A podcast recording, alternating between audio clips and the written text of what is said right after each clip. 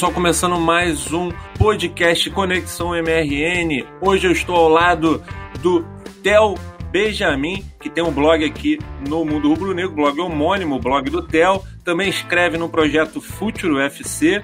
E também estou ao lado do Rodrigo Coutinho, que também é lá da galera do Futuro FC e colaborador do Yahoo Esportes. Fez um.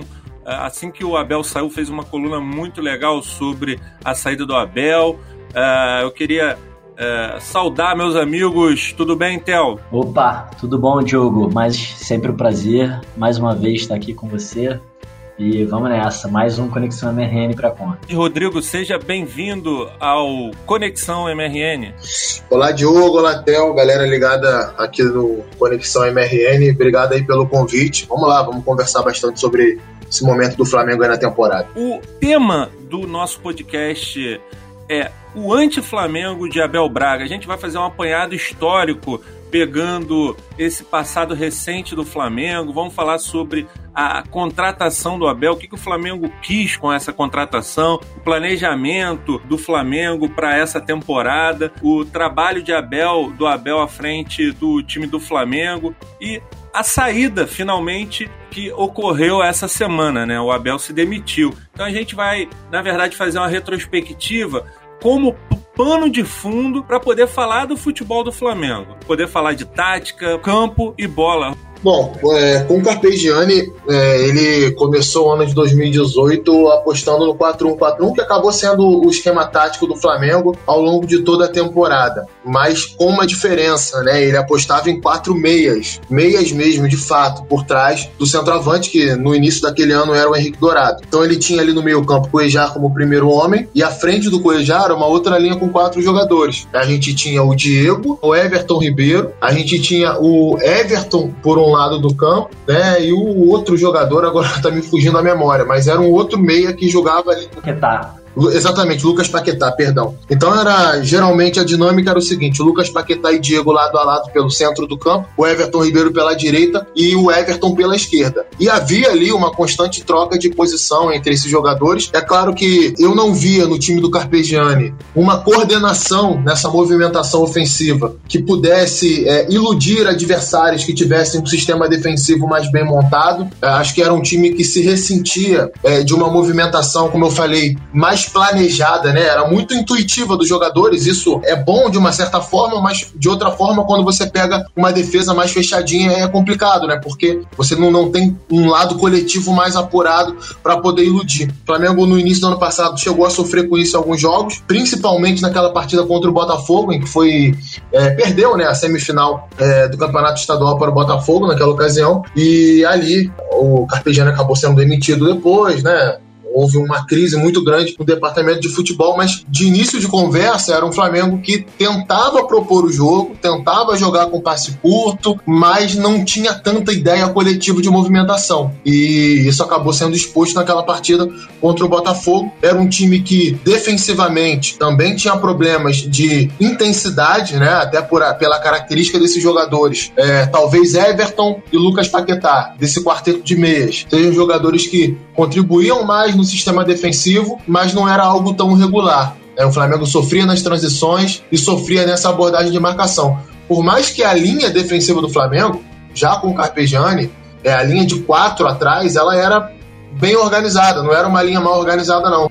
Mas é, o sistema defensivo como um todo tinha falhas, assim como o sistema ofensivo. Eu via dessa forma o Flamengo, no início de trabalho, né, algo muito prematuro também, com o Carpegiani no início de 2018. O Carpegiani, ele foi um improviso, né? O Flamengo contava com Rueda, o Rueda aceitou uma proposta para a seleção, para dirigir a seleção do Chile, todo mundo sabe disso. É, foi uma coisa meio estranha, porque parecia que o Carpegiani estava chegando para ser uma espécie de gerente, um supervisor ali.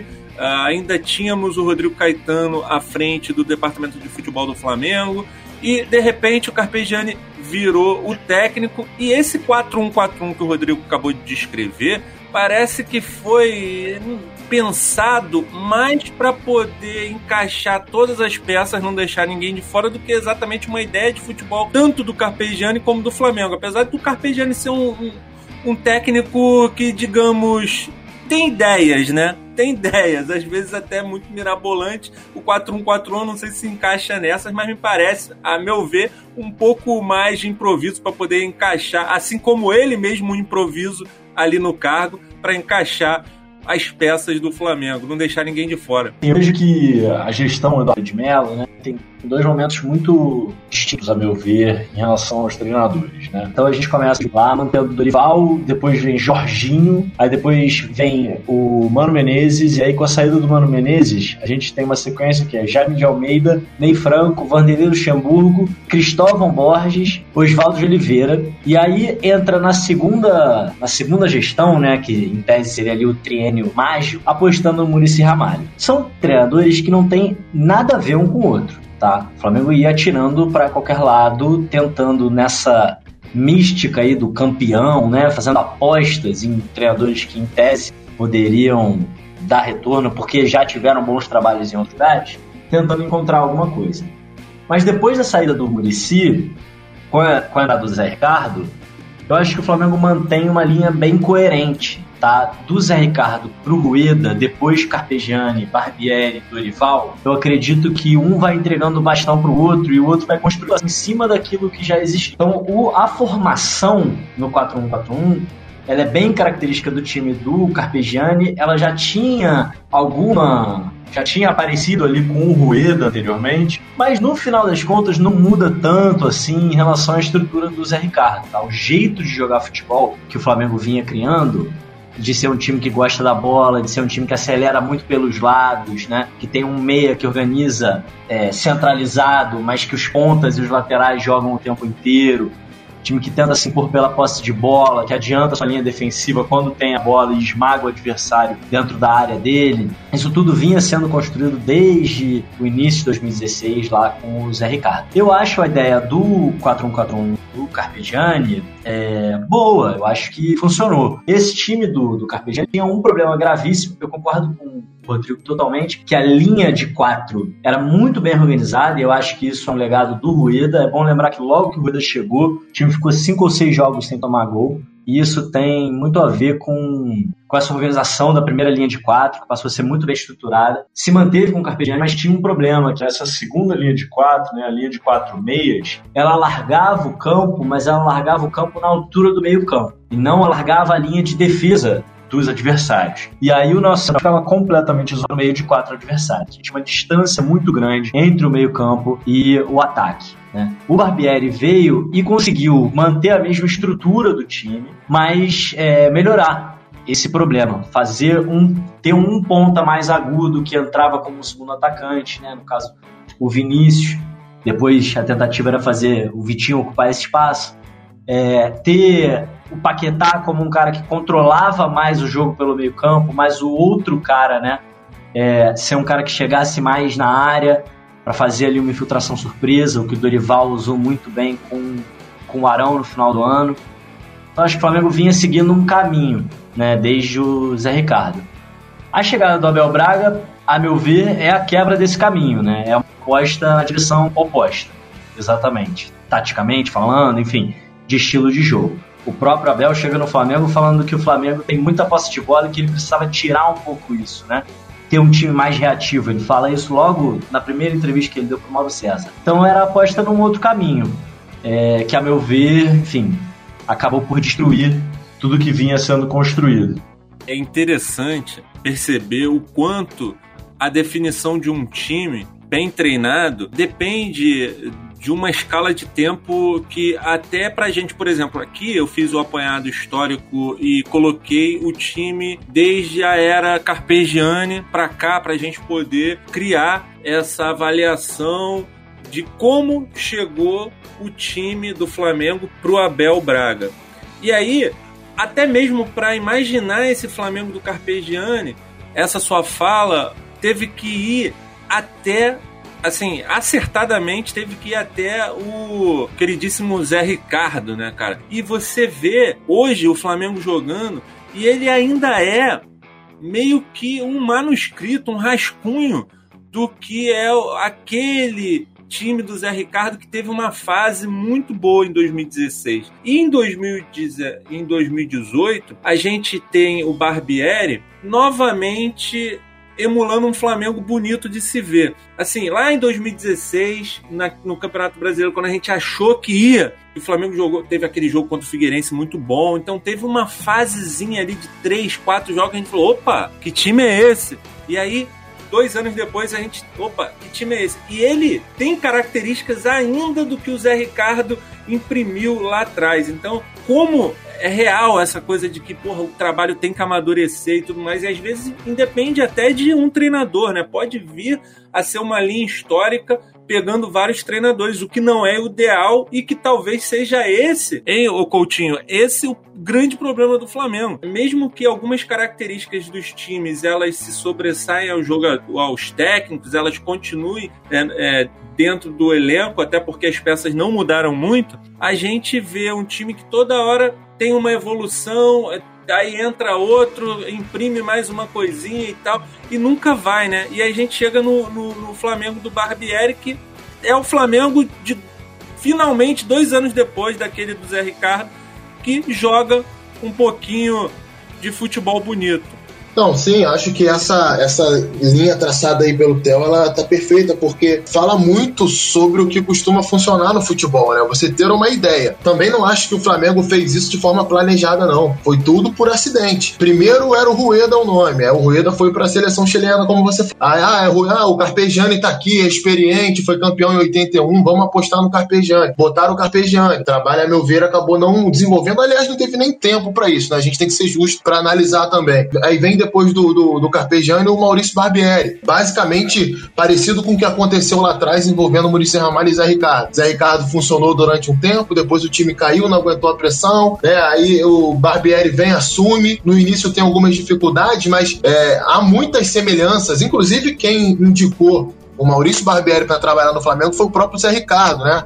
Na ocasião, o Maurício Barbieri veio para trabalhar como auxiliar técnico do Flamengo a partir do ano de 2018. E foi uma indicação do próprio Zé Ricardo. O Barbieri já falou sobre isso. Trabalharam juntos na base, enfim, no Audax, tem, compartilham algumas ideias de jogo. E o Barbieri ele deu sequência exatamente às ideias que o Zé Ricardo tinha de um time é, com ataque um pouquinho mais posicional, né? Os jogadores com funções específicas no ataque. Por exemplo, no time do Barbieri, é, a gente tinha sempre o lateral direito dando amplitude pela direita, o Vinícius Júnior dando amplitude pelo lado esquerdo, o René atacando por dentro muitas vezes, às vezes até na mesma linha do Cuejar, ali por trás da linha da bola, já preparado para uma transição defensiva. É, Lucas Paquetá e Diego se revezando, ponto um encostava um pouquinho mais para auxiliar no primeiro momento de construção, o outro infiltrava e faziam esse vai e vem, né, essa, essa, essa alternância para quem viu o jogo no estádio, principalmente, isso ficava muito claro. Sempre um jogador de referência, um pouquinho mais à frente também. O Everton Ribeiro com liberdade para flutuar. Então, eram ideias que é, sofreram algumas adaptações desde o tempo do Zé Ricardo. O Maurício Barbieri deu essa continuidade. E digo mais,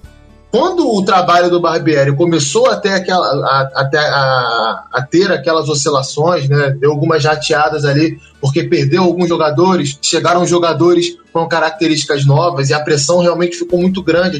A diretoria do Flamengo não teve peito para segurar o Barbieri e traz o Dorival Júnior. O Dorival Júnior ele é de um caráter imenso e de uma verdadeira é, forma de se comunicar que é, eu fiquei até impressionado, é incomum para treinadores do futebol brasileiro. O Dorival Júnior ele assume o Flamengo. Na primeira entrevista, ele fala que o Flamengo não tem terra arrasada, que o time é bem treinado, que ele vai dar continuidade às ideias de jogo do Maurício Barbieri. E fez isso. É, ano passado eu vi muita gente dizer: olha, a diferença do Dorival Júnior para o Barbieri, o time é diferente. Quando na realidade, quem estuda um pouquinho de futebol, quem observa com um pouquinho mais de atenção, via que ele não mudou absolutamente nada do time. O time jogava da mesma forma. Inclusive, teve gente falando: ah, o Flamengo agora joga no 4-2-3-1. Não concordo. O Flamengo continuou jogando no 4-1-4-1. O que mudou é, do time do Barbieri para o Dorival Júnior foi, em primeiro lugar, a confiança. O Dorival tem um pouco mais de experiência, conseguiu trazer de novo um time que queria arriscar um pouco mais, né? Que para esse modelo de jogo é de suma importância você arriscar um pouco mais o passe, a jogada, a movimentação, ter um pouco mais de confiança para poder executar esse modelo. Ele conseguiu recuperar isso. E aí, é, logicamente, com o tempo, alguns jogadores que haviam chegado ou voltado de lesão foram recuperando a forma, né, foram se adaptando ao clube, foram se readaptando ao futebol brasileiro. Então, pode falar de Uribe, pode falar de Vitinho, por exemplo, que foram importantes na reta final do Campeonato Brasileiro do ano passado. Lucas Paquetá retomou o seu melhor futebol na reta final. O próprio Diego voltou a jogar bem é, depois que é, oscilou no meio do ano. O Everton Ribeiro teve uma crescente também. O Ilharão foi recuperado. O Ilharão, no meio do ano passado, com todo respeito, com perdão da expressão, estava fedendo a peixe no Flamengo. De repente ele é, se recuperou e acho que muito em cima disso, né? De bater na tecla da continuidade do trabalho. Quando o jogador ele tem uma sequência dentro da metodologia de treinamento, dentro daquilo que ele já está adaptado a fazer, a qualidade do trabalho no dia a dia, ela aparece no jogo. Naturalmente aparece no jogo. É claro que esse time pode oscilar, uma peça sai, como foi, por exemplo, com o Vinícius Júnior, que era importantíssimo naquele time. É, o time vai sentir. Quando o Lucas Paquetá cai de produção, é claro que o time vai sentir quando você troca o Henrique Dourado pelo Uribe ou por qualquer outro jogador que vai jogar um pouco mais avançado, são características diferentes. O time precisa se adaptar. Ele vai sentir quando a diretoria do Flamengo exige que o Maurício Barbieri escale o time titular domingo, quarto, domingo, quarta. É lógico que fisicamente, mentalmente, esse time vai sentir. Então, o somatório de todos esses fatores fizeram o Flamengo oscilar e depois, já com jogos mais espaçados, um treinador um pouco mais experiente, retomando essa condição de confiança, com atletas mais adaptados, o time recobrou o desempenho que teve no primeiro turno do Campeonato Brasileiro de 2018. Agora, nada é por acaso, né? Tudo é um somatório de fatores. Para mim, o fator primordial em cima disso é a sequência do trabalho. Como vocês falaram muito bem, Começa lá atrás com o Zé Ricardo, passa pelo Rueda, que até tinha algumas ideias diferentes do Zé Ricardo, mas é, não era uma, uma, uma, mudança assim tão brusca como a gente viu em 2019. É, e aí volta com o Barbieri, é, tem a continuidade com o Dorival. Então o futebol que o Flamengo jogou em 2018, ele não é por acaso, ele não é obra do destino. É claro que o elenco era melhor do que foi em 2017, é, alguns jogadores eram mais qualificados, a gente tinha o Paquetá em grande fase, por exemplo. É, a gente tinha um elenco um pouco mais robusto, mas é, eu acredito demais na ideia de jogo, na filosofia de futebol que o Flamengo, por acidente, acabou seguindo nessas temporadas. Desculpa aí me estender um pouquinho mais, acho que é, mas acho que o tema merece é, que a gente é, se aprofunde um pouquinho mais. Sem dúvida. Theo, e esse time que termina a temporada passada sob o comando do Dorival Júnior? Com essas peculiaridades todas que o Rodrigo Coutinho mostrou. Ele simplesmente. A gente tinha ainda assim, uma dúvida se o Dorival continuava, se não continuava. Acabou o ano em alta, né, cara? E até que Abel foi contratado. E aí, é, o que, que você pode dizer das suas impressões naquele momento? O que, que ia acontecer com o time do Dorival Júnior, com o time de 2018. E aí houve todas as contratações e tudo mais. O que, você esperava de um time com Abel? Você chegou a esperar a continuidade do trabalho assim tático feito, da ideia, do conceito que já estava. A gente já deixou claro aqui, né? Tinha ali um, uma pegada uh, que a gente eu pelo menos achei que o Abel ia dar continuidade. Cara, eu não achei não. E isso foi o que me assustou, na verdade, a ação do Abel, porque ela mostra que não é uma escolha por filosofia, né, por estilo. Independente de gostar ou não das ideias do Abel, independente de achar ele um bom treinador ou não, de achar que é ultrapassado, de achar que a metodologia de treino dele é isso ou aquilo, claramente o Abel foi escolhido porque ele era, ele tinha uma coisa que a meu ver o Barbieri não teve e foi por, foi isso que prejudicou o Barbieri no Flamengo. Ele é visto como um cara de pulso firme, né? Um cara que controla o vestiário. Barbieri, a meu ver, foi muito bem, tá?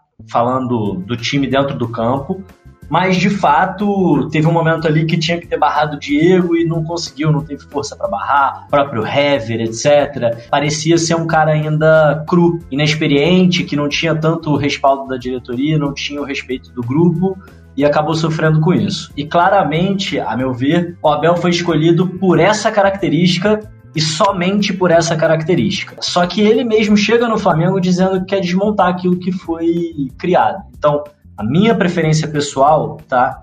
É pelo estilo de jogo que vinha sendo construído desde lá do Zé Ricardo, que a gente já falou, enfim, já falei, o Rodrigo complementou muito bem. Mas independente dessa preferência, eu acho que tem um questionamento a ser feito aqui, tá? Mesmo que eu preferisse o jeito do Abel de jogar, eu faria o questionamento que é, poxa, depois de quase três anos construindo uma filosofia de jogo e reforçando o time com jogadores que vão nessa linha, vão nessa direção, será que vale a pena dar uma guinada de 180 graus em nome desse entre aspas aí, né, desse suposto paternalismo, desse suposto, enfim, desse fala grosso aí do Abel, eu acho que não valia a pena, tá? Então, para mim ficou muito claro que a ideia do Abel era desfazer o que, o que vinha sendo feito no Flamengo, é, em termos do, de como o time jogava dentro do campo, e era muito claro que a escolha pelo Abel não levou em consideração a forma como o time ia jogar, levou em consideração apenas o controle do vestiário. Então a gente gravou, né? Eu e você gravamos no início do ano algumas lives, podcasts e tal, em que a gente falou sobre isso. A gente muito preocupado. No fim do ano passado, inclusive, a gente gravou uma live em que a gente dizia, cara, o Flamengo não é terra arrasada. O Flamengo oscilou durante o ano, precisa de ajustes? Precisa. Não é um time perfeito, mas precisa só ajustar e continuar na direção que a gente tá. Eu não queria a continuidade do Dorival, queria um outro cara melhor, com mais cancha. Mas o Abel claramente foi uma guinada que, enfim, eu já previa algo bastante negativo como resultado. Isso é interessante porque acabou que a torcida, uma parte dela, a gente sempre tem um, uma, uma fração, uma impressão pelas redes sociais. E aí eu já comecei a ver, a partir do momento que o Abel começou, eu já percebi nas redes sociais, na FlaTT, um movimento de o time estava tão bem com Dorival, por que, que não continuou com Dorival? Né? E, é, e agora, nesse momento de saída, claro que a gente vai falar muito mais sobre o trabalho do Abel, mas nesse momento de saída do Abel, volta esse desejo, né? De, pô, por que, que não trazem o Dorival, né? Então, assim, eu vejo que falta muita maturidade, até mesmo para a torcida, para a opinião pública em geral, de que a gente tem que olhar para o trabalho que a gente quer para o Flamengo. Qual é o conceito de trabalho, qual é o modelo de jogo, qual é a filosofia, o planejamento, o que, que a gente quer.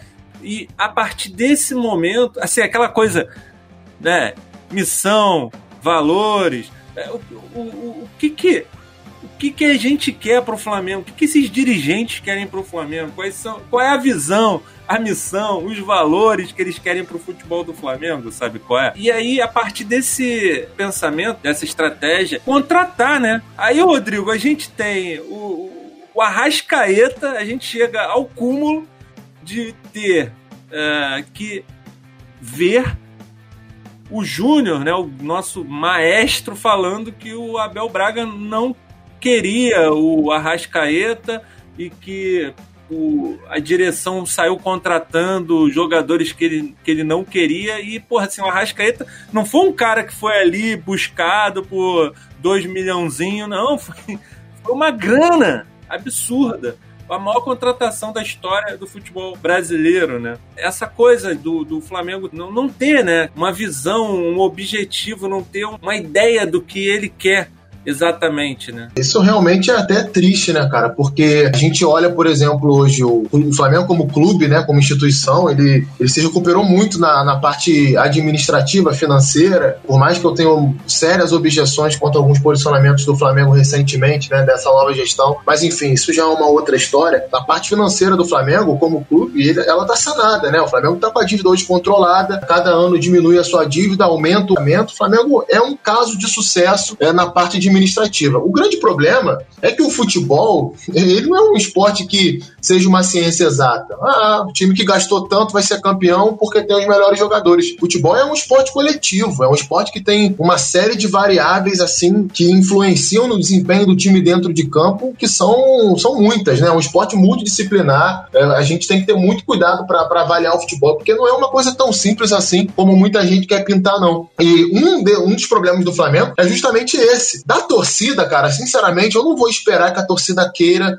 que o Flamengo jogue de determinada forma. É, tô falando do grosso, tá? Não tô falando de é, algumas pessoas específicas que podem se interessar em estudar um pouco mais o futebol, sabe? De é, quererem um futebol mais vistoso da sua equipe ou mais condizente com o elenco e o investimento que o time tem. Ela quer ganhar. Tenha dúvida disso, ela não vai pensar o futebol. Isso tem que partir do clube. Ontem eu estava vendo um documentário, até deixo como dica, no canal da Federação Portuguesa de Futebol, no YouTube. Existe um documentário lá com Paulo Fonseca, técnico português, que é, que é treinador do, do, do Shakhtar Donetsk, da, da Ucrânia. Né? E tava dando uma observada e um, um, uma das pessoas que são entrevistadas nesse vídeo é o diretor de futebol do Shakhtar Donetsk.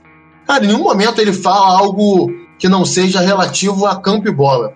É, perguntaram para ele por que o Paulo Fonseca e ele falou exatamente aquilo que ele esperava que o Paulo Fonseca daria para a equipe, aquilo que o Shakhtar esperava de um treinador, o estilo de jogo, é, até projetando financeiramente futuras vendas, coisas que o Shakhtar faz muito bem, mas que dependem de uma equipe que jogue de uma determinada forma.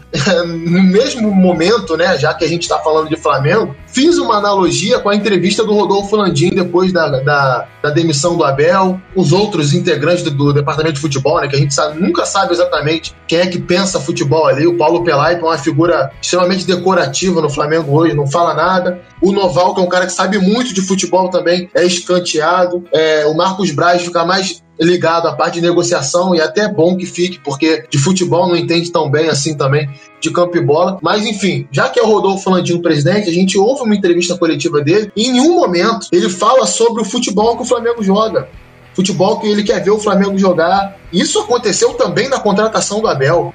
A gente pega a sonora, as aspas do Rodolfo Landim na contratação do Abel. É, não, a gente precisa de um técnico vencedor. É, isso é tão vazio, sabe? Um técnico vencedor. O que é um técnico vencedor? É a mesma coisa que você chegar para um arquiteto que vai construir a sua casa e falar para ele: não, eu quero uma casa bonita.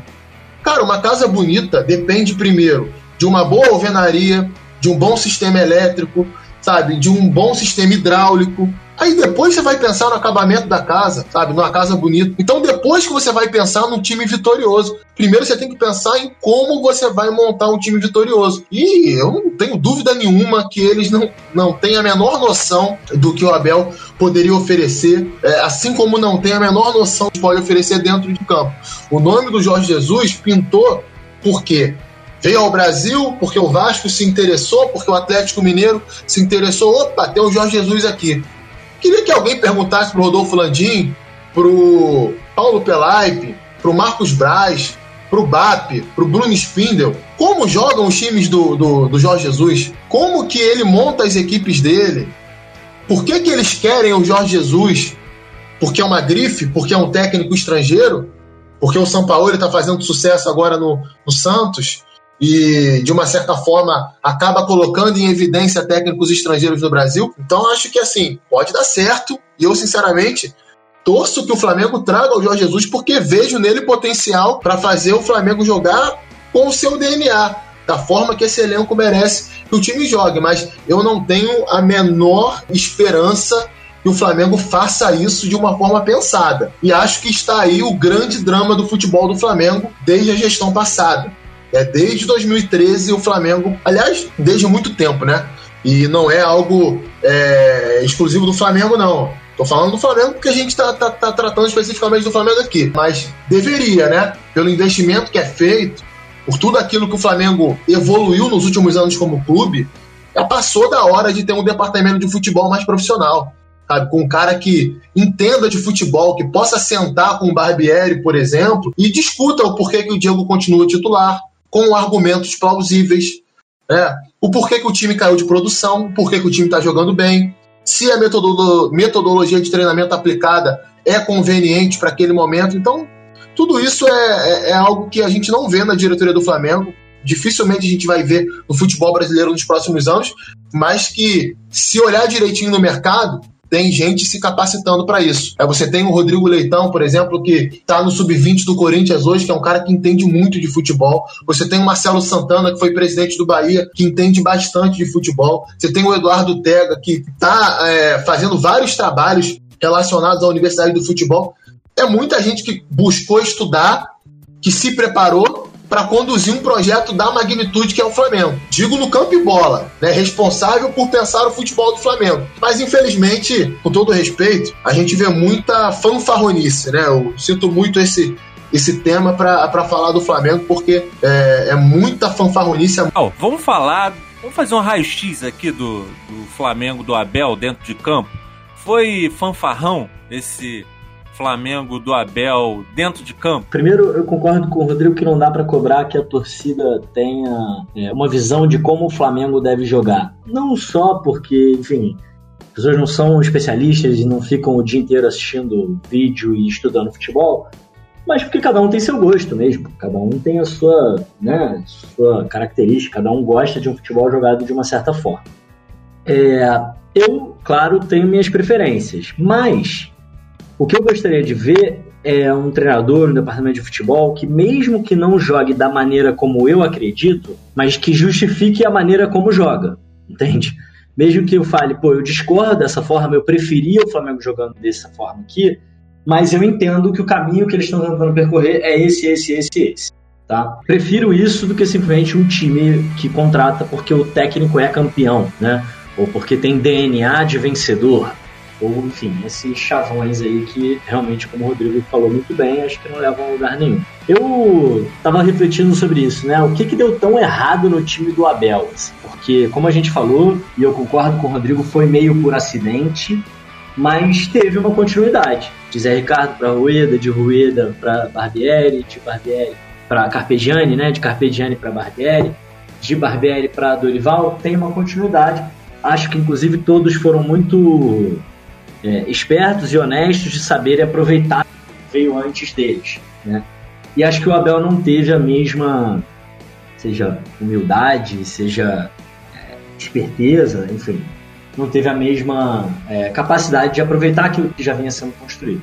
Ele mudou algumas coisas bem importantes tá, no time do Flamengo. Eu vou só citar algumas. Defensivamente, o Flamengo claramente é uma bagunça. Né? A gente toma gol todo jogo de todos os adversários. E às vezes não fica tão claro por quê. E aí eu, enfim, tentei analisar bastante aí os lances de contra o Flamengo e cheguei a uma conclusão meio estranha, de que o Flamengo realmente mudou a forma de se defender e para pior. É, o Flamengo joga com uma linha de quatro, né, depois o Cuejar à frente dessa linha e uma outra linha de quatro à frente. É, a gente falou sobre isso no começo do ano, Diogo, numa live também, num texto que eu escrevi no MRN sobre as coberturas do Cuejar. Tem uma mudança importante na função do Cuejar é, na passagem do Carpegiani para o Barbieri. Com o Carpegiani, o Cuejar ele ficava na frente dos zagueiros e ficava fixo ali. Ele tinha a função de defender a entrada da área e forçar os adversários a, a atacarem o Flamengo pelo lado. Né? Ele congestionava o meio, forçava o adversário a atacar pelo lado. Com o Barbieri, o Cuejar já vai fazer uma função que eu chamei ali de limpador de para-brisa, né? Ele ajuda os laterais dos dois lados. Então, se o adversário ataca pelo lado esquerdo, o Cuejar vai até o lado do Pará para dobrar essa marcação. Se vira a bola do outro lado, o Cuejar faz esse movimento de limpador de para-brisa ali, varrendo a frente da área toda.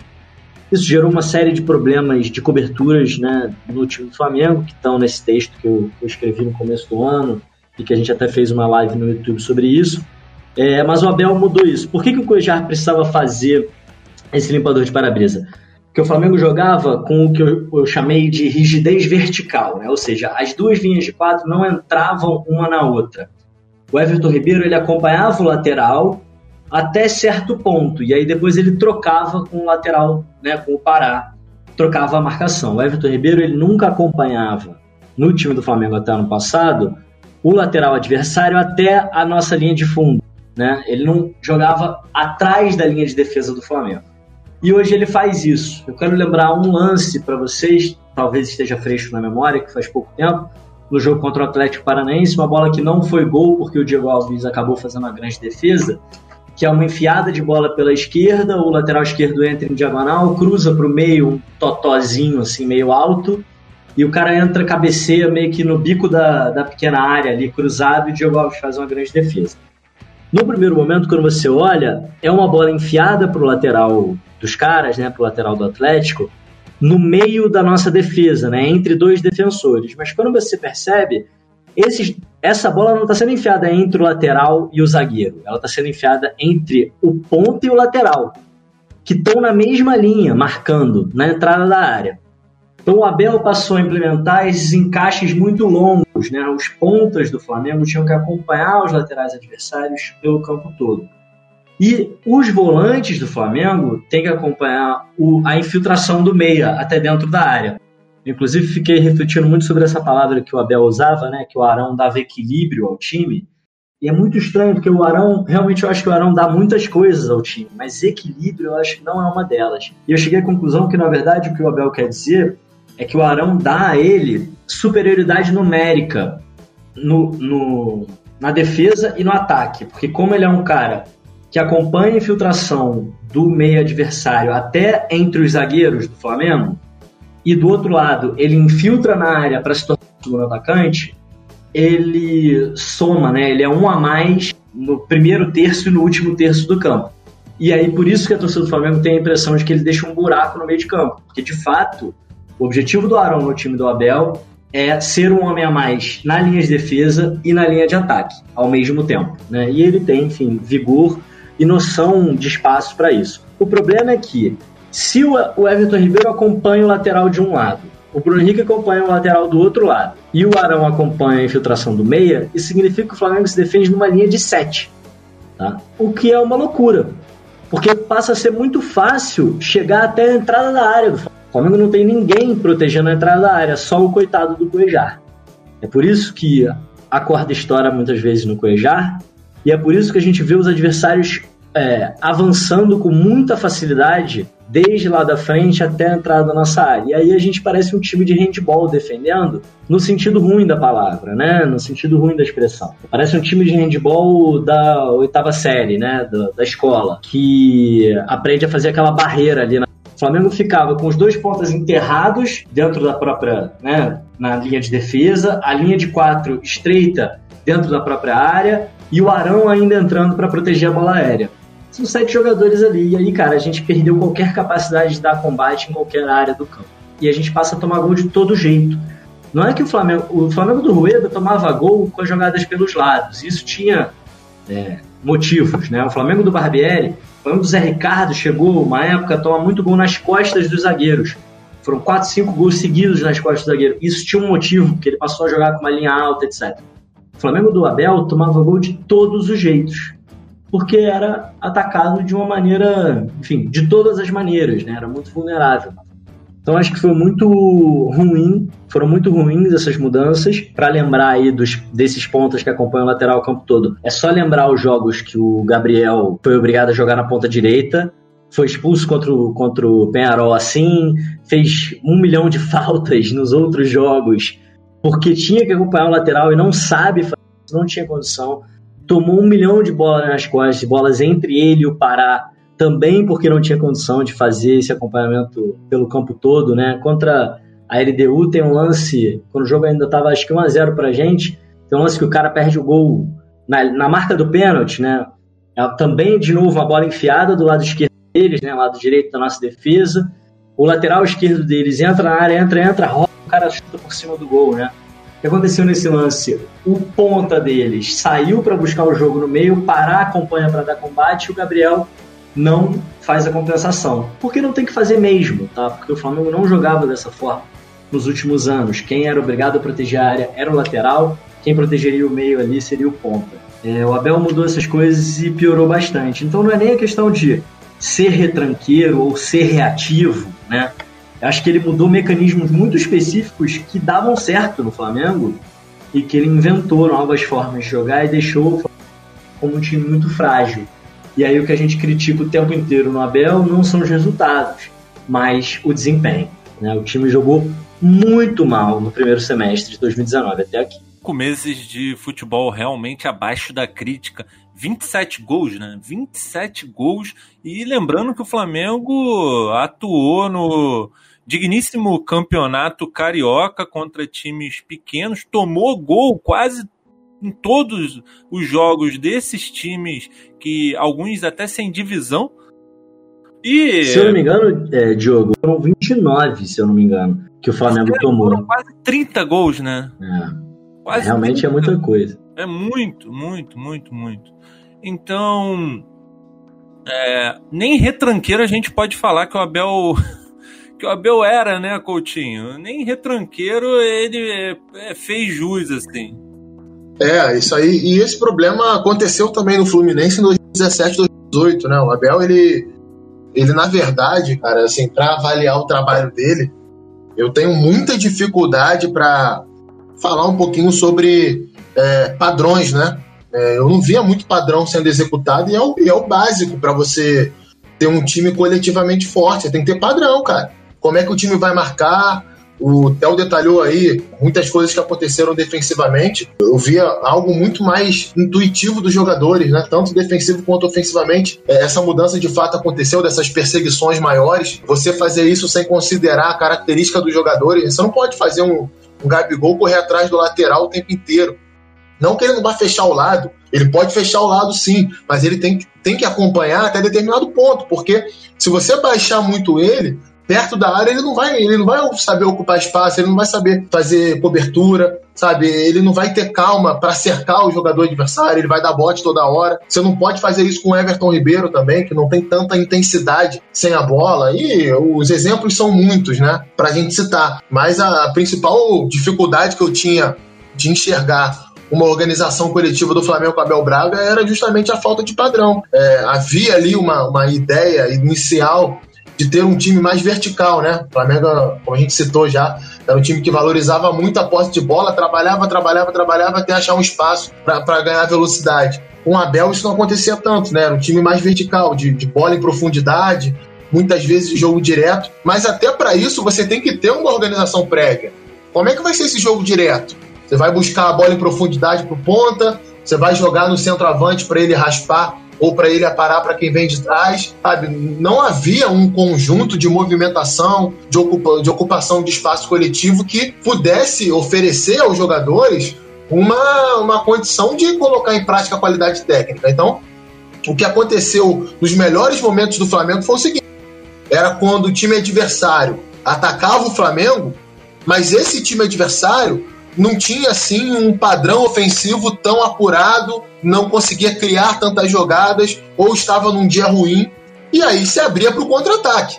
E o Flamengo com espaço para contra-atacar, vamos lá, Gabigol, Bruno Henrique, Vitinho, Everton Ribeiro, Arrascaeta, Diego. Se a gente for falar, por exemplo, de Everton Ribeiro e Diego, não são jogadores rápidos, mas são jogadores que têm qualidade com espaço jogar uma bola na frente para um Gabigol atacar, para o Bruno Henrique atacar espaço, né, deixar um companheiro na cara do gol. O Everton Ribeiro em condução de bola, né, ele gruda a bola no pé, é difícil de você tomar quando tem espaço. O Arrascaeta é um jogador inteligentíssimo para esse tipo de coisa também. Então, é, os melhores momentos do Flamengo, se a gente for pegar os melhores jogos do Flamengo sob o comando do Abel Braga, tiveram sempre essa formatação. São os jogos contra o Fluminense, que o Fluminense saía para atacar o Flamengo e dava espaço são os jogos contra o Vasco nas finais do Campeonato Estadual, em que o Vasco vinha atacar o Flamengo, mas não tinha um padrão ofensivo tão apurado assim, e aí acabava dando espaço para o contra-ataque. E o jogo contra o Penharol, fora de casa, é que o Penharol tem um time muito frágil ofensivamente, sem muita ideia do que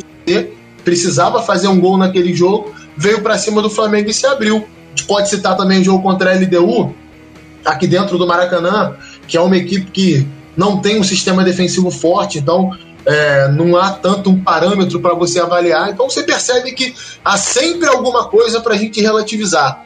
Eu desafio qualquer torcedor que seja, qualquer pessoa que defenda o trabalho do Abel Braga, a me trazer um jogo em que o Flamengo enfrentou um time organizado defensivamente que tenha jogado melhor que esse time. Isso simplesmente não aconteceu porque não havia trabalho para isso. É, e é bom lembrar, né, Rodrigo, que mesmo esses jogos que você que o Flamengo dominou, pela diferença, a distância técnica e o tempo de trabalho que o Flamengo tem com o mesmo elenco, enfim, entrosamento entre os jogadores, etc., tinha que se impor contra o Vasco muito mais do que se impôs. Tinha que se impor com certeza. Muito mais do que se impôs, né?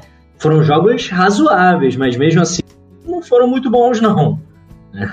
Não, sim, sim, concordo. E, e, tem, e tem também um, um fator que é, que é o seguinte: se você pegar os 90 minutos, você não consegue. Talvez eu, eu consiga enxergar isso em um jogo, se eu não estou enganado, a, a, a, semifinal do, do da Taça Rio, se eu não estou enganado, em que o Flamengo ele teve uma estratégia de marcar o Fluminense no campo de ataque com os encaixes, e ali sim eu vi uma estratégia sendo bem executada. Tirando isso, todos os outros jogos foram coisas circunstanciais.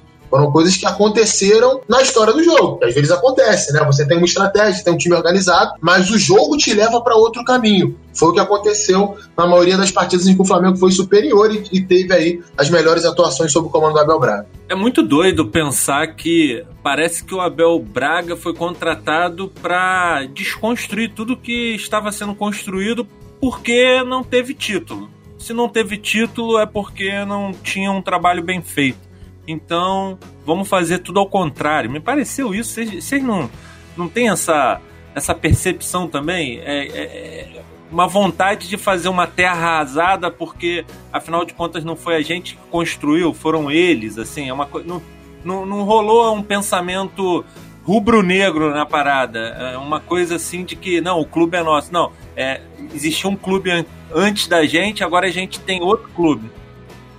É, eu acho que tem muito a ver com a parte política. Né? Isso porque a gente tem que lembrar que o Flamengo teve eleição agora no final do ano e, como você bem falou, esse discurso exatamente existia. É, agora não é mais a turma do Bandeira, agora é a turma que abriu é, que, que, que, não fez parte da, dos últimos anos de, de, gestão do Eduardo Bandeira de Mello. Então, havia muito essa visão que eu, sinceramente, não concordo né, de que ah, o Flamengo não tem comprometimento, é um Flamengo de perdedores, não há cobrança, é um time de banana. Esse tipo de coisa, na minha visão, só serviu para atrapalhar né, de você considerar tudo de bom que havia sido feito. O Flamengo tinha problemas, né, a gente já detalhou aqui. O Flamengo não era um time perfeito, mas o Flamengo estava caminhando. Né, a gente via ali uma coerência. Eu, sinceramente, não acho que o Abel chegou querendo desconstruir isso. É, até porque eu acho também que o Abel Braga não tinha nem a percepção do que estava acontecendo. Vou ser bem honesto, né? não, não vejo no Abel Braga essa capacidade de entendimento de jogo para observar, não. O time joga assim, eu vou desconstruir isso. Sinceramente, não, não vejo isso dele, não. Eu acho que foi muito voltado para a postura de vestiário, né? de você ter um cara que fosse, vamos colocar, ser o dono do vestiário, meter o pé na porta e mostrar para os jogadores que agora tem técnico com estofa aqui, agora tem um cara que manda. Eu, sinceramente, é, acho que essa foi a postura da diretoria do Flamengo nessa mudança de gestão do ano passado para cá e vejo um, um erro gravíssimo de, de diagnóstico, é porque eu sinceramente vejo muito futebol, né, cara? Eu vejo uma média de 80, 90 jogos no mês. Tem alguns trabalhos em cima de observação de jogos mesmo, e eu não vejo nada de diferente do Flamengo para os outros times do futebol brasileiro. O Flamengo oscilava a concentração, oscilava a entrega, como todos os outros times oscilaram na temporada do futebol brasileiro no ano passado. Até mesmo o Palmeiras, que foi campeão brasileiro com méritos, até mesmo o Grêmio, que jogou o melhor futebol do Brasil nos últimos anos aí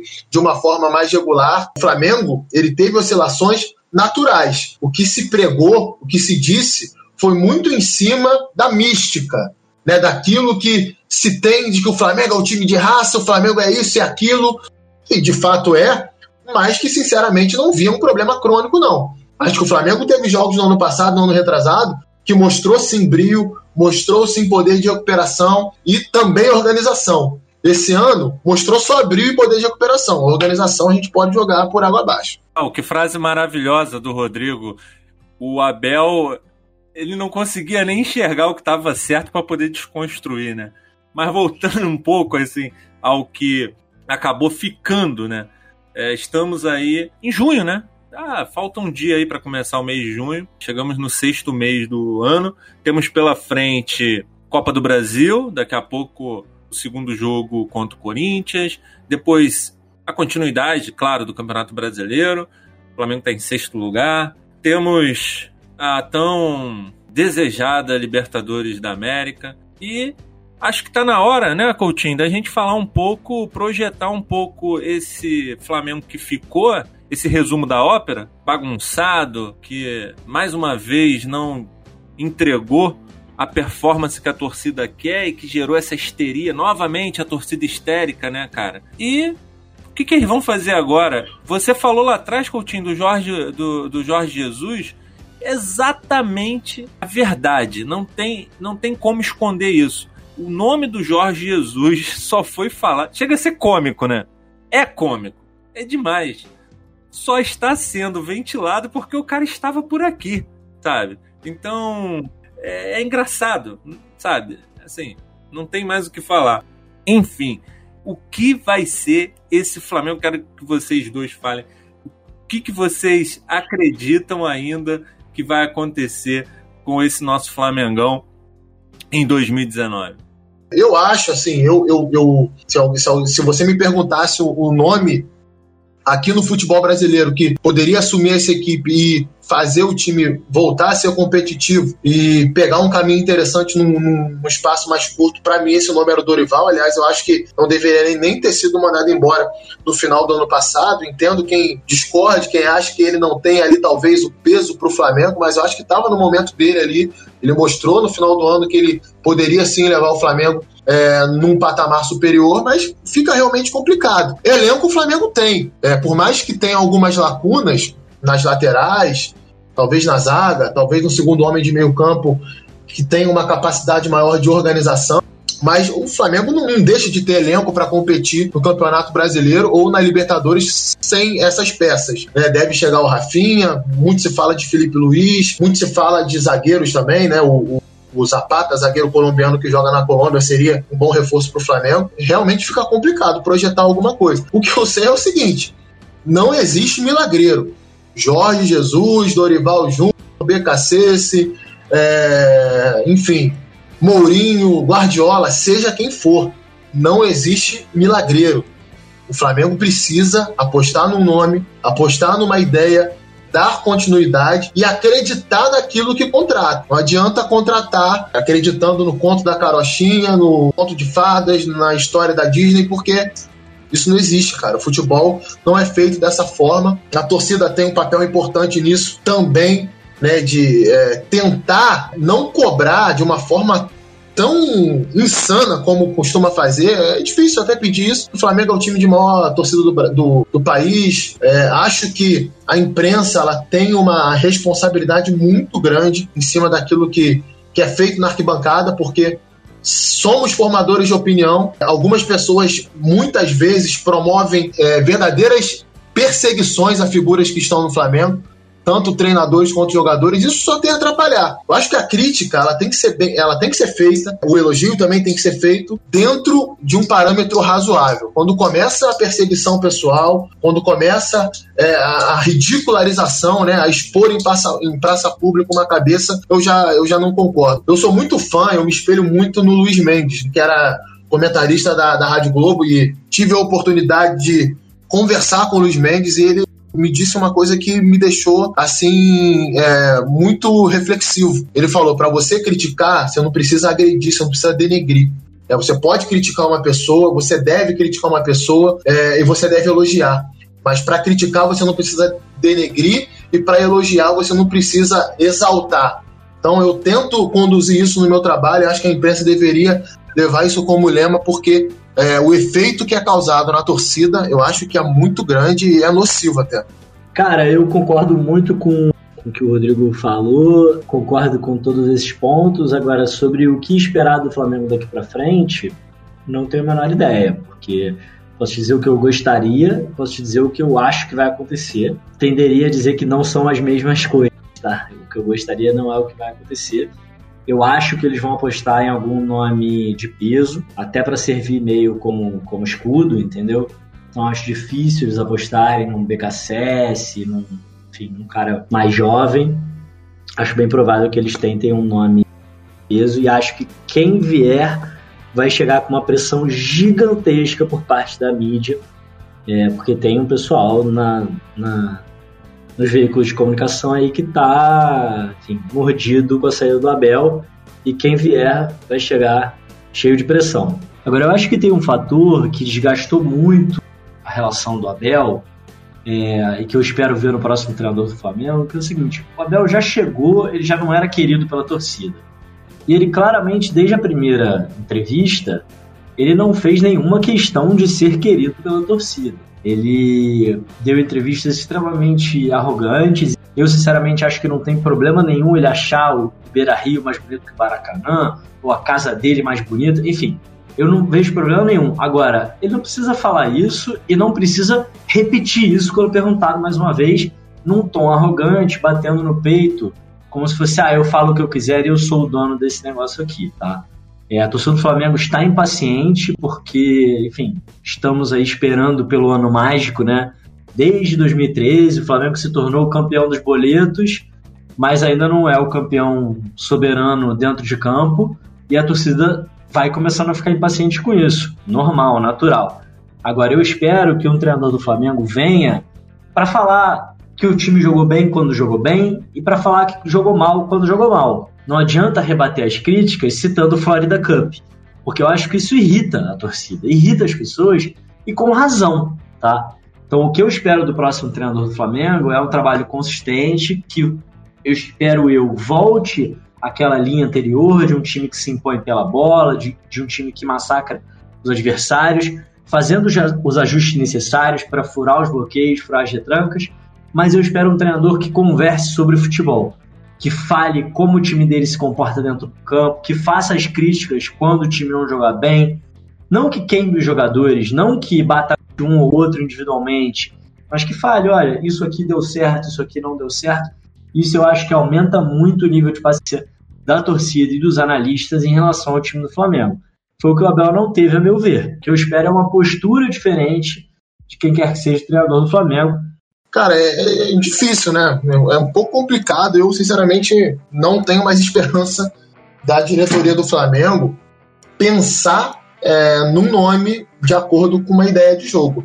Eu, eu acho que, aliás, como já falei anteriormente, isso não é uma particularidade do Flamengo. Isso acontece também em outros clubes do futebol brasileiro. Talvez o único que tenha feito de uma forma mais pensada nos últimos anos, buscando um padrão de jogo, tenha sido o Atlético Paranaense, Grêmio e Corinthians. Né? São equipes que têm mantido ali mais ou menos de ideias, é, de, de, forma mais pensada. É, o Grêmio, por exemplo, é, ele começa a pensar futebol dessa forma lá atrás, com o Anderson Moreira. Né, que é um treinador que é pouco comentado, mas tem essa veia mais ofensiva também. O América Mineiro dele era um time ofensivo, o Ceará de agora é um time ofensivo, o Goiás era um time ofensivo, é, muda algumas coisinhas de movimentação de espaços dele para o Roger, do Roger para o Renato, mas essa ideia de ser protagonista com a bola começa lá atrás, de uma forma um pouco mais pensada pelo Rui Costa, que era o diretor de futebol do Grêmio é, naquela ocasião. O Corinthians a mesma coisa, né? Começa lá atrás com o Mano Menezes na primeira passada, na primeira passagem ainda, aí vem o Adilson Batista, Vem o Tite na primeira passagem, volta o Mano, volta o Tite. É, até o Jair Ventura, recentemente, faz parte dessa ideia de jogo também. E o Atlético Paranaense, que começa com Paulo Tuori, é, passa pelo Fernando Diniz, que muda um pouquinho também em termos é, de detalhes, né, conceitos e subconceitos de jogo, é, mas chega no Thiago Nunes com uma ideia muito parecida com o que era com o Paulo Tuori, por exemplo. Então, tirando esses três clubes aí de futebol brasileiro, os outros, quando fazem fazem por acidente, como foi com o Flamengo agora. O Coutinho, mas pensando no elenco do Flamengo, nos reforços que estão chegando aí, que vão chegar, pelo menos o Rafinha, né, e um zagueiro, parece que é certo. Como é que você, se fosse técnico, arrumaria esse time? Quais seriam as, as grandes é, linhas de trabalho que você implementaria? Olha, é, é complicado, né? eu não sou técnico, mas assim, de tudo aquilo que, que eu é, entendo de futebol, de que eu, eu me proponho a, estudar, observar, é, eu acho que um time ele tem que, ser, tem que ser montado a partir dos melhores jogadores do elenco. É, se você tem jogadores que podem fazer a diferença para você, até porque o futebol continua sendo decidido dentro de campo pelos jogadores. Então não, não dá para você imaginar um time do Flamengo, por exemplo, sem ter Everton Ribeiro, sem ter De Arrascaeta, sem ter Gabigol, sem ter Bruno Henrique, sem ter Cuejar no meio campo, né, sem ter Rodrigo Caio na zaga. Então, é, a montagem do time ela tem que obedecer ao aproveitamento daquilo que esses jogadores podem te oferecer de melhor. É, por exemplo, é um Arrascaeta pelo lado. Eu, sinceramente, acho que o Flamengo tem um, um, um, elenco que poderia ser muito bem montado, um time, né? Poderia ser muito bem montado no 4-4-2, por exemplo, né? Com Everton Ribeiro saindo do lado direito, tendo liberdade para flutuar para o meio. com o Arrascaeta saindo do lado esquerdo, tendo liberdade para entrar na área, em diagonal, como ele faz, né, com Gabigol e Bruno Henrique é, flutuando o ataque inteiro, fazendo as diagonais. Um time muito parecido com o que a gente via, é, dinâmica ofensiva da, da, da, da, década de 90, né? Onde muitos times jogavam assim: dois atacantes, dois meias, dois volantes. Por exemplo, o Flamengo poderia ter um meio-campo com Cuejar e, e, e, Ronaldo, por exemplo, ao lado do Ronaldo, ou o próprio Ilharão. Né, um pouco mais disciplinado em termos de, de movimentação dentro de campo. Acredito que para essa formatação, precisaria de laterais que tivessem um pouquinho mais de força é, de corredor. René e Pará são laterais que até têm uma boa capacidade de articulação, mas não tem tanta chegada de corredor, não, não são laterais assim que façam o lado do campo esse vai e vem com tanta força. Então talvez seria prudente buscar no mercado algum jogador com essa característica, mas é, eu, eu pensaria o Flamengo a partir desse 4-4-2. É, e aí depois é, o campo fala, né? O treinador fala isso. O campo te indica que seria melhor. Mas, para mim, as referências técnicas do elenco do Flamengo são essas: Everton Ribeiro, Arrascaeta, Cuejar, Rodrigo Caio, Bruno Henrique e Gabigol. Esses cinco jogadores, o time tem que girar em torno deles. Você tem que é, tentar bolar alguma coisa coletivamente que vá aproveitar aquilo que eles possam te oferecer melhor em, em, capacidade individual. Eu concordo bem com essa ideia que esses cinco jogadores são realmente os destaques e são os jogadores chaves do nosso elenco, né? E para complementar, para saber do, do Theo, uh, é ótimo que a gente tenha Vitinho para o lugar do Bruno Henrique, que a gente tenha o Diego, que gente, enfim, a gente ainda tem elenco, né, cara? Então, assim, dá para fazer muita coisa pensando também a respeito do, disso que você falou, Rodrigo, é, de um 4-4-2, eu achei bem interessante essa ideia, agora que né, a gente tá aí com o nome do Jorge Jesus e tal, a gente começa a estudar o cara, e aí é, eu me deparo com uma ideia de jogo, assim, pelo menos na tática ali, na, na disposição dos jogadores, do desenho do, do, dos jogadores dentro de campo com um 4-1. 3-2, eu gostei bastante dessa ideia, assim, porque você amplifica as qualidades do Bruno Henrique e do Gabriel, que eu acho que é uma coisa que está mal resolvida ainda. É claro que a gente não pode, num podcast, num episódio, falar de tudo a respeito, que é uma coisa muito ampla, mas é, por mais que o, que o Bruno Henrique esteja fazendo uma temporada absurdamente acima do, daquilo que a gente achou que ele poderia entregar, ainda acho que é muito na base do, da intuição, e a gente já falou isso aqui, né, Theo? É muito na base da intuição. E eu acho que também, complementando o que o Rodrigo falou sobre o Jorge Jesus, que é um treinador que trabalha, que não trabalha o, o, o, o jogo ofensivo de maneira posicional, acho bem interessante para as características do Bruno Henrique e do Gabriel, que não são jogadores que eu colocaria assim numa, num patamar muito grande de inteligência tática. Eu, eu vejo o, esses jogadores, talvez o Arrascaeta não e tal, é um jogador que já entende um pouco mais o que o técnico quer é, dentro de uma partida, assim, o tempo todo, e padrões, né, cara? E que consiga é, objetivar os padrões de um jogo posicional. Mas, Theo, o que, que você acha disso? Você, treinador, cara, é a mesma pergunta que eu faço pro Rodrigo. Sei que vocês são os comentaristas e que nível de comentários a gente teve nesse podcast, cara. Eu me sinto aqui ah, mergulhado num universo que a gente não, não, não escuta aí em muitas mesas redondas de camaradas assim, tidos como doutores do campo da bola. Podcast está chegando já na sua etapa, assim, né? Tá, a gente já está caminhando para fechar o, o, o episódio de hoje e eu quero que você vista aí o colete de treinador e monte esse Flamengo aí, seja com Jorge Jesus, com, sei lá, com quem, com MacGyver, Cara, é, é difícil, né? Tem, a sua preferência e tal. Eu posso dizer o que, que eu gostaria de ver.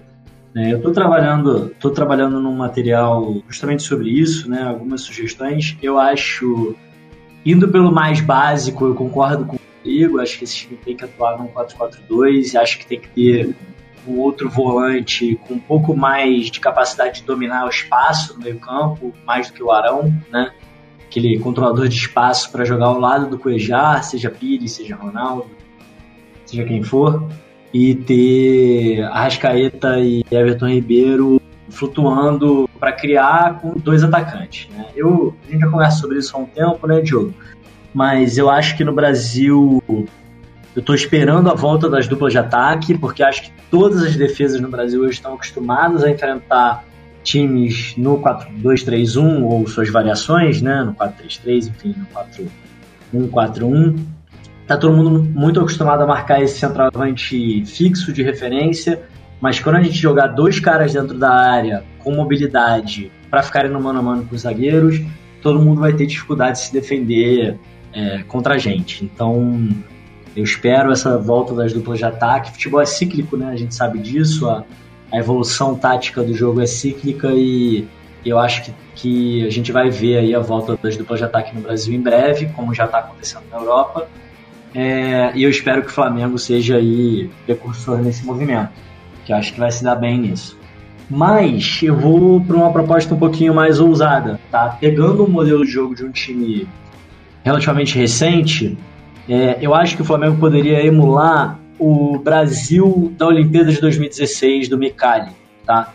A gente inclusive tem dois jogadores que estavam naquele time, né? Rodrigo Caio e Gabriel. Mas a partir do terceiro jogo, o Micali introduziu no time o Luan e o Wallace.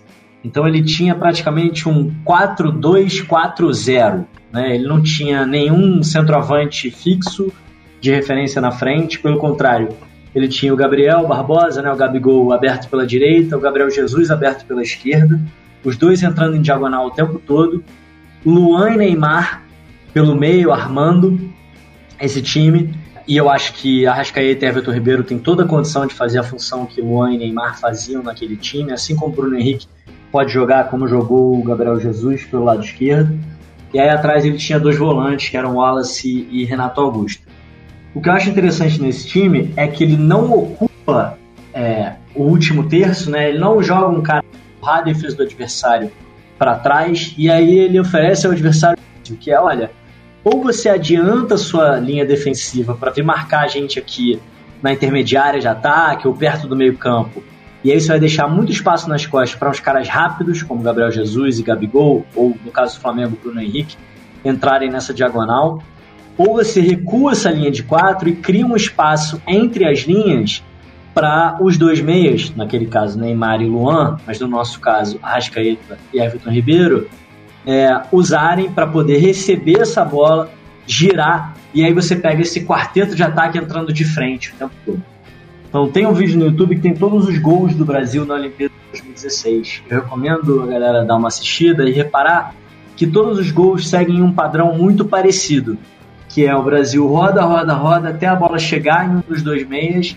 Quando ela chega e eles conseguem girar para estar tá de frente para a jogada, né, na entrelinhas, atrás do, do meio-campo e à frente da defesa do adversário, esses quatro homens de frente aceleram muito rapidamente de frente para a jogada.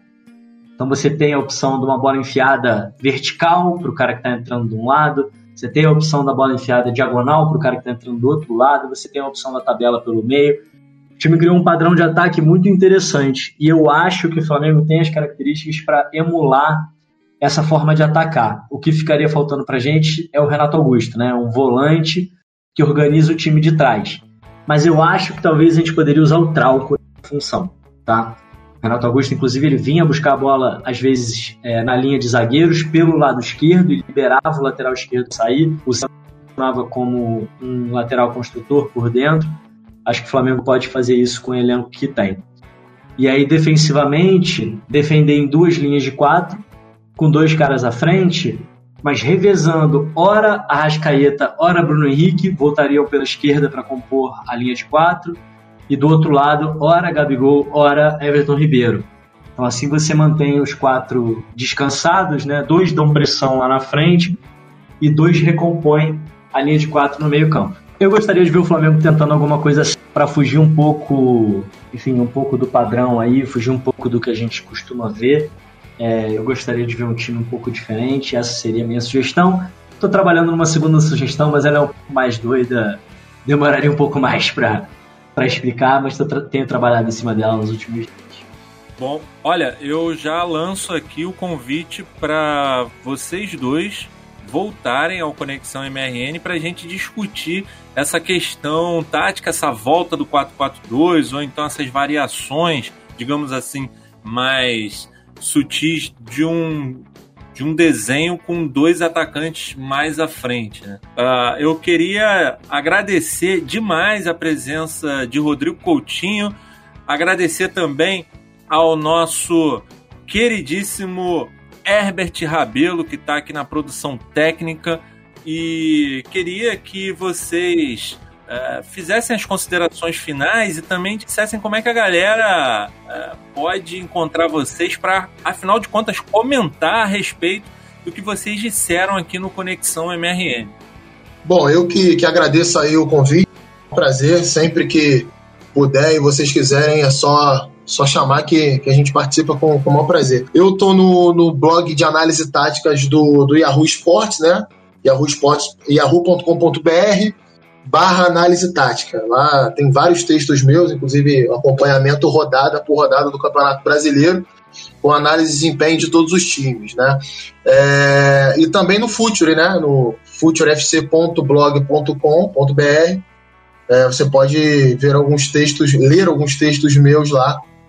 Também Twitter, né? Deixar meu Twitter aqui, arroba Rodrigo temudo. Quem quiser pode seguir lá, trocar uma ideia. Tô abrindo também meu canal agora no YouTube, né? A partir dessa semana que vem eu vou começar a postar alguns vídeos lá. É... Rodrigo Coutinho mesmo, só pesquisar lá Rodrigo Coutinho e se inscreve que eu vou precisar agora de muito inscrito lá. Obrigado aí pelo convite e sempre que precisar eu tô à disposição. Sensacional, Telzão.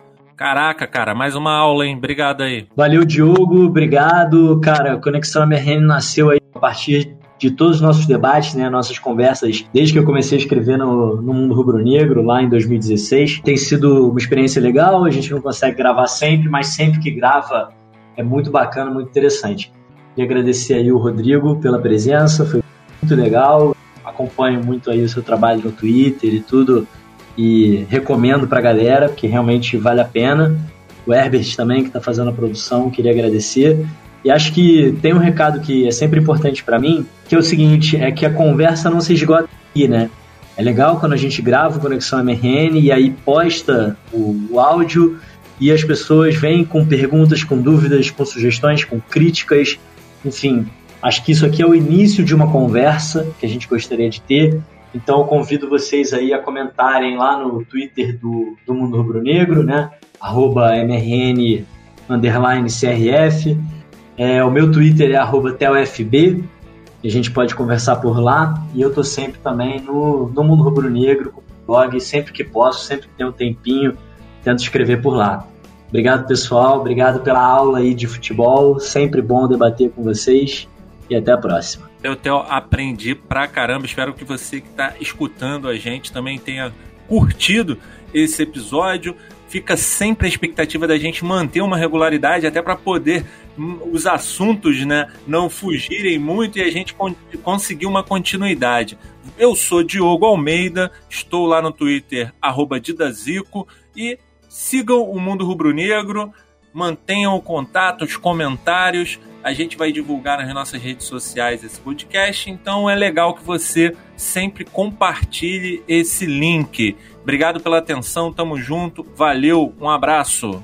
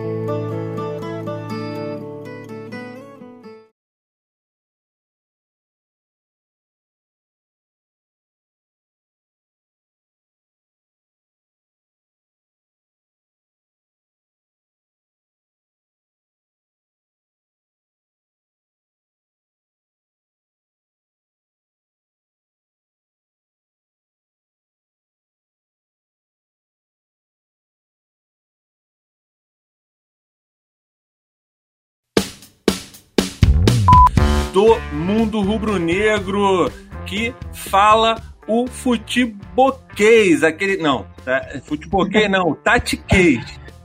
Futeboquês é foda, mano. É, futeboquês ficou parecendo.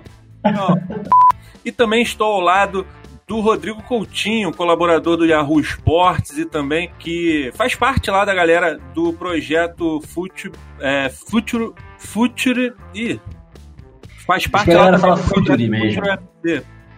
Acho que a galera fala Futuri mesmo, Diogão. Future, né? É, é mais fácil. E o Rodrigo Coutinho, que também é lá da galera do Futuro. Fut... Ih, mano. Future.